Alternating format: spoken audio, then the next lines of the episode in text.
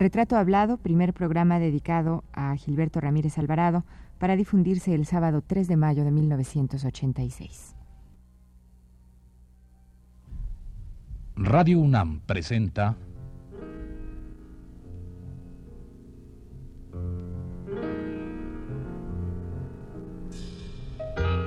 Retrato Hablado.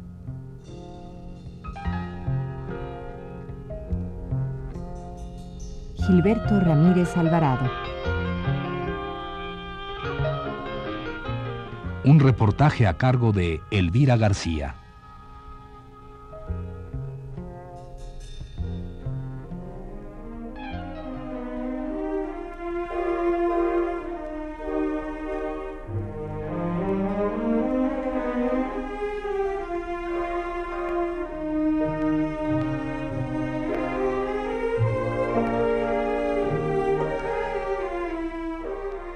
Soy un títere, llamado Don Ferruco Tamboruco Piripitín. Fui concebido en el ensueño de unos sueños y nací en un mundo de magia y maravilla, donde actúo en broma para tratar las cosas serias y no serias de la vida.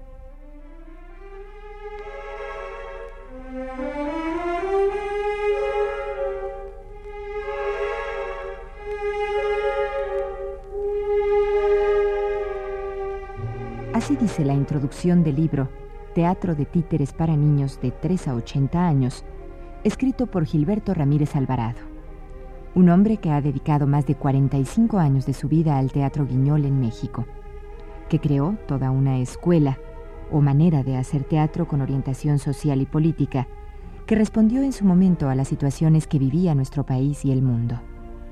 Un hombre que, con su talento y sus manos de artesano, creó ese famoso personaje de Don Ferruco, que desde mediados de los años 40 no paró de hablar a los niños y a los adultos de asuntos tan fundamentales como la alfabetización, la higiene y la lucha contra el fascismo.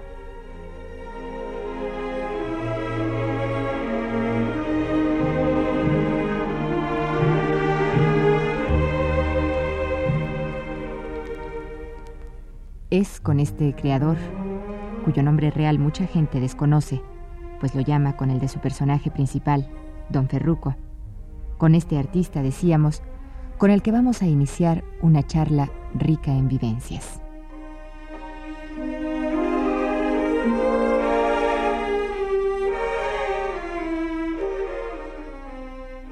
Don Gilberto, eh, antes de que hablemos de, de, cómo nace este nombre de Don Ferruco Temboruco Piripitín. Más bien quisiera eh, referirme a, a don Gilberto Ramírez, al niño Gilberto Ramírez, dónde vive su infancia y cómo la vive. Bueno, por principio de cuentas, yo nací en la zona roja que existía en ese tiempo, en la, la calle eh, donde yo nací se llamaba Callejón del Órgano, lo que hoy es todo el órgano, o digo, toda la, calle está de Rayón, el eje de Rayón. Allí nací en esa vecindad. Y pues era una sola zona de tolerancia de, que empezaba desde Jesús Carranza y salía hasta Santa María la Redonda. La gente le decía por mal nombre la calle Chueca. Así que este por allí fue donde yo nací en ese callejón. Y bueno, y supongo que viviendo todo este ambiente de una zona roja, que además ya es famosísima por muchas gentes, también Cuevas la, la relata, la reseña en sus libros, en sus, en sus dibujos, ¿no? Viviendo esta, en esta zona, supongo que usted tuvo muchísimas eh, experiencias, muchísimas experiencias de, todo tipo interesantes o... Bueno, allí viví hasta los cinco años porque este mi mamá ya empezó a trabajar en otra forma, ¿verdad? Pero yo sí veía todo lo que pasaba con las prostitutas. Y además me querían mucho y me regalaban dulces y juguetes. Mi madre me regañaba porque iba yo así con ellas, me decía que no me acercara porque eran malas gentes. Y yo le decía que eran muy buenas porque me daban todo lo que no me daba nadie.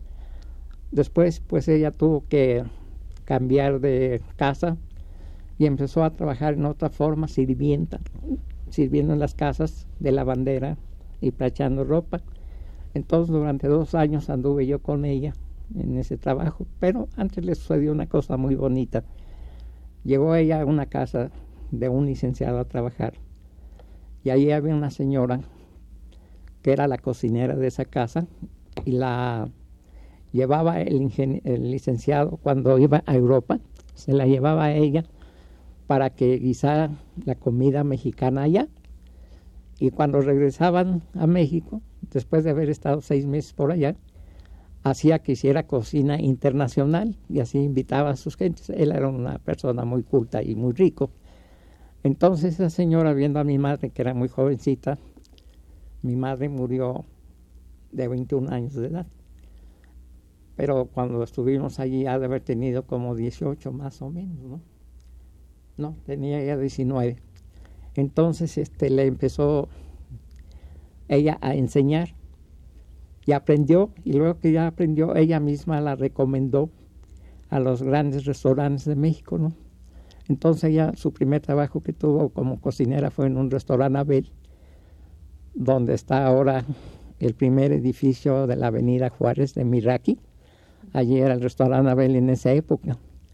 Después de allí se lo llevaron a otro restaurante, la Europea.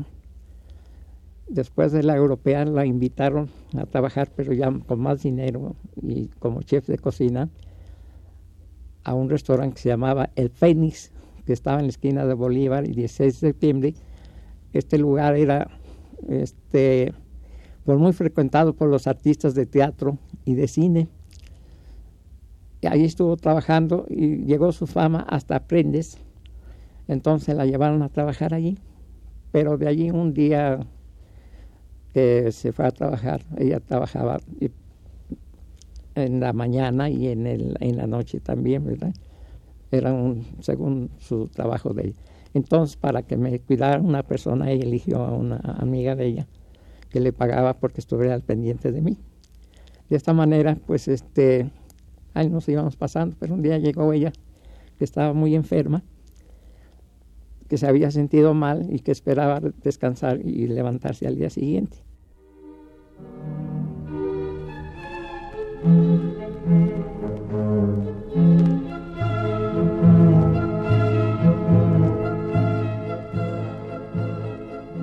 Entonces, este, estábamos los dos solos en nuestra casa y en la noche a mí me dio mucho miedo porque empezó a disvariar, a decir un montón de cosas, ¿no? Yo tenía en ese momento siete años. Y viendo todo esto que, le pasaba a ella, esperé a que amaneciera y fui a buscar a Inesita, que así se llamaba la señora que me cuidaba, y le expliqué lo que pasaba con mi mamá. Entonces ella vino acompañada de su esposo. Entraron a la habitación y tan pronto entraron se salieron hasta la puerta y me dijeron que era porque mi mamá lo que tenía era viruela negra, que en ese momento estaba atacando mucho en México. No solamente eso, sino la influencia española también. Era consecuencia de la guerra que acababa de pasar en Estados Unidos, ¿no? Entonces, este, pues ellos avisaron al hospital general, vinieron por ella y como eran muy severos para estas cosas, ¿no? La sacaron a ella en una camina y se la en una camilla y se la llevaron. Después sacaron todas nuestras cosas y las quemaron en el patio y todavía pusieron la casa en cuarentena. Así que de esta manera, pues este, yo vi cómo estaba quemándose todo, pero qué idea te iba yo a tener de lo que iba a suceder, ¿verdad? Entonces al ver que se estaba quemando esto, Inesita me preguntó si tenía yo familiares. Yo le dije que sí, que tenía mi abuelo, pero que no quería vivir con él porque mi madre me había dicho que era muy malo. Entonces me dijo, ¿con quién te llevo? Y me llevó con un señor que era carpintero, que se llamaba Baldomero.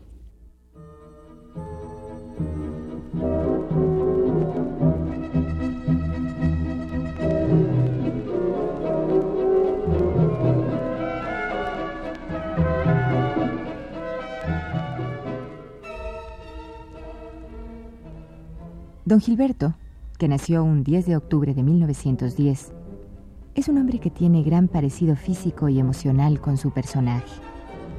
Las anchas y pobladas cejas que Gilberto cosió a su muñeco son en él casi iguales. Las nobles ideas, la simpatía y la gracia que don Gilberto tiene a flor de piel se las heredó a su personaje.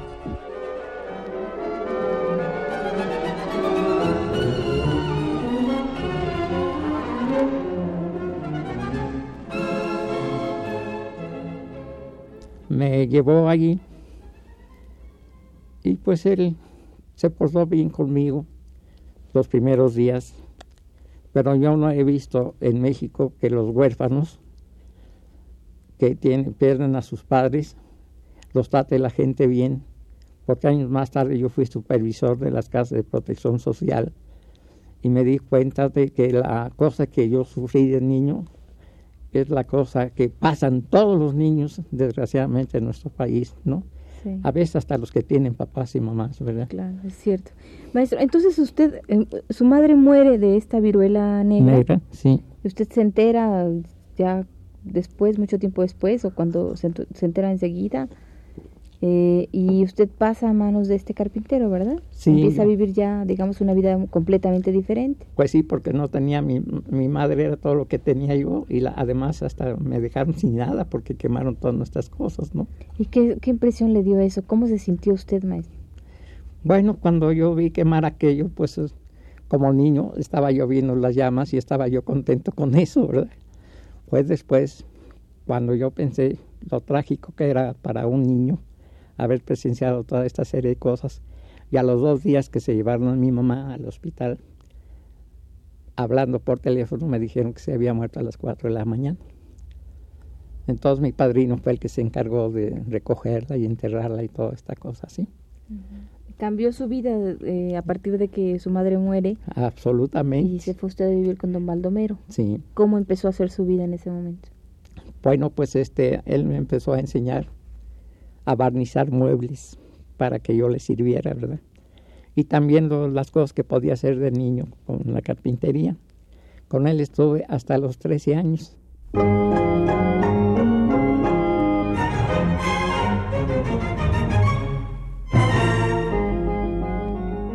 Don Gilberto es un auténtico pionero del teatro de títeres en México, pero también es un gran ser humano que lucha por reivindicar al niño y su derecho a ser tratado bien, a buscar y encontrar un sitio digno en el mundo, a obtener educación, casa y alimento, y lo más importante, a ser feliz.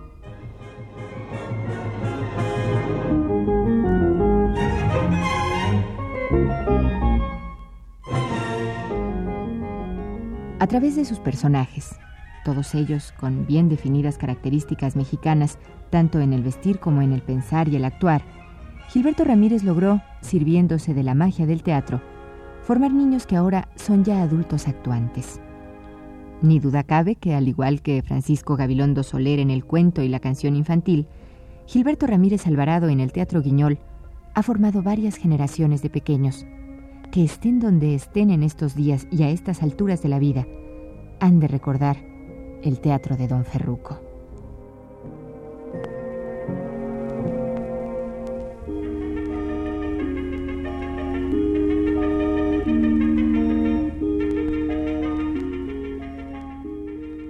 Cuando tenía yo nueve años, se me ocurrió hacer un circo, un teatro de títeres. No sé, yo no recuerdo haber visto con mi padrino un espectáculo de títeres. Yo creo que fue con mi mamá que me llevaba al circo y en los circos se hacían representaciones de títeres. Entonces, este, yo estaba muy entusiasmado para hacer el teatro, pero no podía hacerlo porque no sabía dibujar. La casa nuestra era una vecindad de dos pisos y en la parte de arriba, en los altos, vivían unos españoles y había un señor que era jovencito en ese tiempo, andaba, haber andado en unos 14 años, que era muy bien conmigo y estaba viendo los trabajos que yo pasaba para dibujar. Entonces él me dijo, ¿qué quieres este, que yo te ayude. Y le dije, sí, cómo no, con mucho gusto. Entonces empezó a dibujar el teatro y me, me mira qué bonito, es exactamente igual al foro del Teatro Olimpia que se acaba de estrenar. Entonces, pues esto me dio mucho gusto porque eso sucedió en 1929, 19, no, 29. Así que este ya es el teatro de títeres. Eh, maestro, perdone que lo interrumpa. Este encuentro con esta persona que le hace este dibujo, eh, le, ya le marca de alguna manera una cierta necesidad de, de, usted orientarse hacia, hacia la cuestión artística? No, era por el gusto que yo tenía de los títeres solo, ¿verdad? Pero este señor después fue uno de los grandes artistas de México, se llamaba Ramón Armengot. Eh, hizo películas y teatro y cantaba también. Y a mí siempre me trató muy bien y me trataba como un amigo de la infancia. Así que este yo lo veía poco, pero este siempre nos tratamos muy cordialmente y guardo un buen recuerdo de él.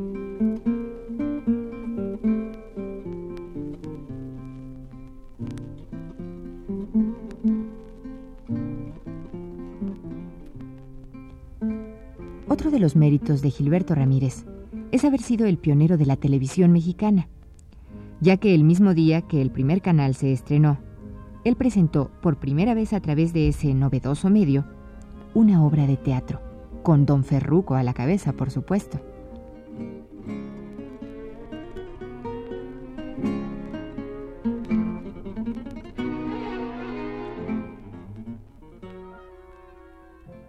¿Y se acuerda usted de la primera obra que, hizo cuando niño? No. Lo, que sí me acuerdo es que tenía yo muy, mucho éxito con los niños de ahí de la vecindad. Y, este, y un día me llegó un, niño que lo habían mandado de Guanajuato a que se educara con una tía para que fuera a la primaria. Entonces este chamaco asistía a la función que yo daba y se entusiasmó tanto que otra, ocasión, después de que yo terminé, me dijo si hacíamos sociedad y me enseñó un centenario de 50 pesos oro. Yo no había visto nunca tal cantidad de dinero, ¿verdad? Porque a mí lo que me daban eran 20 o 25 centavos para gastar. De manera que, este, sin pensarlo, acepté que tener un socio, ¿verdad? Al día siguiente fuimos a comprar los títeres. el socio capitalista, el tenía socio capitalista, sí, cómo no. Y, este, y fuimos a la casa Vanegas Arroyo, que estaba en la prolongación de Tacuba, que ahora ya no estaba allí. Era Guatemala, la calle se llamaba Guatemala. Y eh, allí estaba esta casa que hacía y vendía los mejores teatros de títeres para los niños, ¿no? Tenía muñecos hermosísimos que eran hechos por titiriteros de Puebla y también de Michoacán. Ellos este, los vendían. Todos nosotros compramos un teatro de títeres precioso. Era de tipo italiano, con sus decorados, una instalación de foquitos y tenía su telón rojo con adornos de oro muy bonitos, ¿no? Era muy elegante el teatro.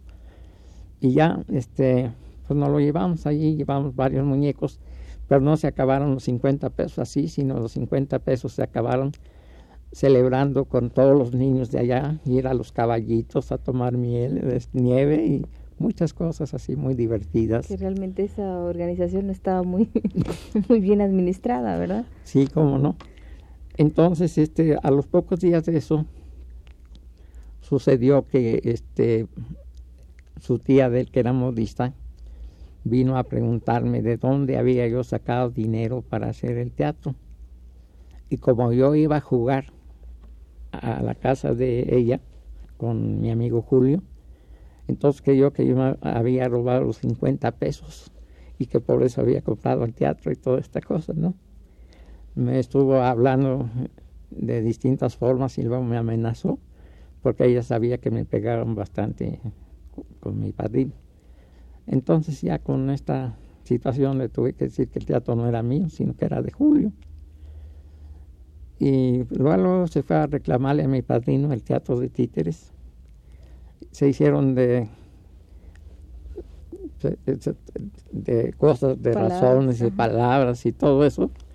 Y finalmente le entregó él el teatro y los títeres y yo me los quedé, me estaba lejos de ellos para no, este, nomás ver lo que pasaba y me dio una tristeza enorme cuando se llevaban el teatro de títeres, ¿verdad? Porque sabía yo que ya nunca iba a volver a tener otro teatro de títeres.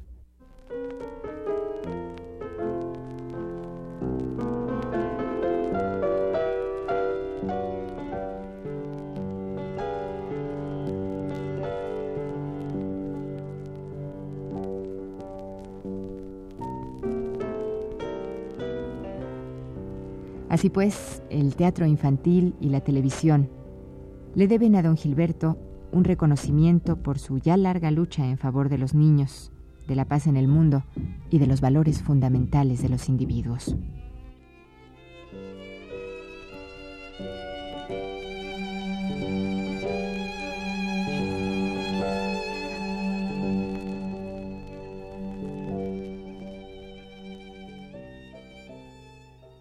Esta impresión que le deja de perder su teatro, ¿qué hace usted para recuperarlo o para empezar a meterse en el teatro? ¿Qué, qué hace?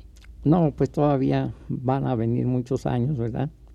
Conozco a mi padre a los 13 años y naturalmente me fui a vivir con él, ¿verdad? Nada más que solamente puedo vivir seis meses con él. ¿Por qué, maestro? Porque este, pues no me podía yo entender con su, con su mujer, que es otro de los problemas que tenemos los huérfanos, ¿no? Entonces me mandaron con mi abuelita, la mamá de él, que era una viejita muy bonita, y estuve también seis meses con ella, porque tampoco me podía entender con ella. Entonces me mandaron con un tío, y con él estuve un año trabajando. Entonces este señor me mandó de mozo con un español a una casa donde yo tenía que limpiar vidrios, hacer unas conejeras y palomares y hacer los mandados.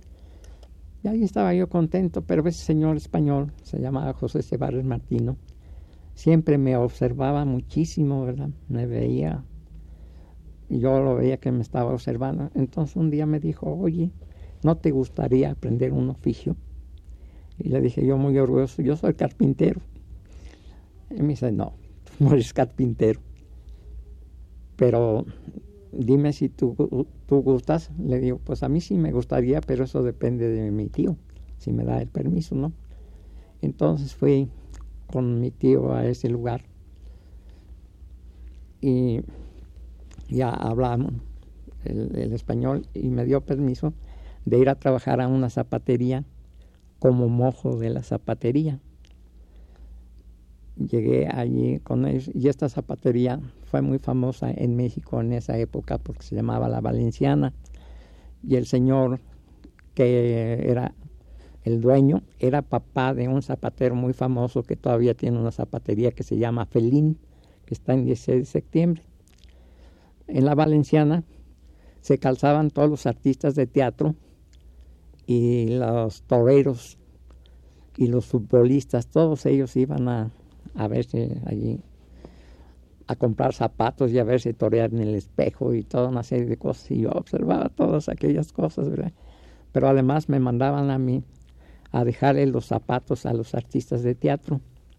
Entonces, este, cuando llegaba yo al teatro, pasaba yo al foro y recibían ellos los calzados, pero no me pagaban inmediatamente, sino hasta la hora que cobraban ellos después de la función, mientras yo estaba viendo todo lo que pasaba en el teatro y lo que pasaba en los camerinos, en el foro, ¿verdad? Y pues era muy interesante para mí diferenciar, ¿verdad? Y ver cómo eran en una posición y cómo eran cuando entraban a la escena, ¿no? Así conocí a muchísimos de los artistas porque en esa época pues yo iba al Lírico, al Arbeo, al Colón, al Fábregas y vi a muchísimos artistas, todos los artistas de esa época. Eso lo hice durante dos años.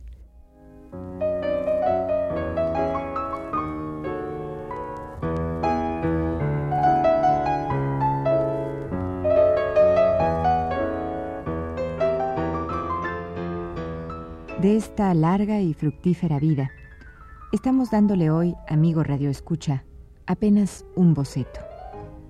Los senderos fáciles y difíciles que le ha tocado recorrer en 76 años de su vida, particularmente intensa y dolorosa, nos los irá dejando conocer don Gilberto poco a poco aquí, a lo largo de estos cinco programas.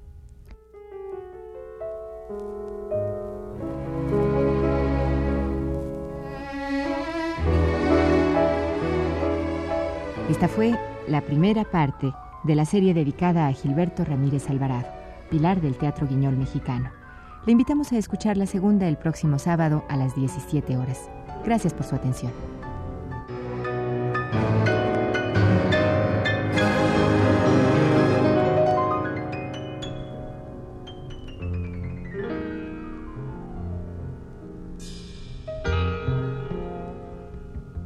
Radio UNAM presentó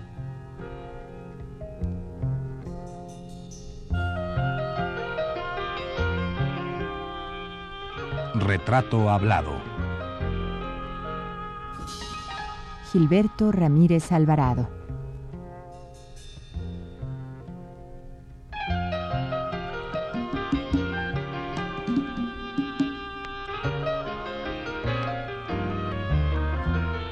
Un reportaje a cargo de Elvira García. Grabación y montaje de Luis Campos, José Gutiérrez y Abelardo Aguirre en la voz de Yuridia Contreras. Fue una producción de Radio UNAM.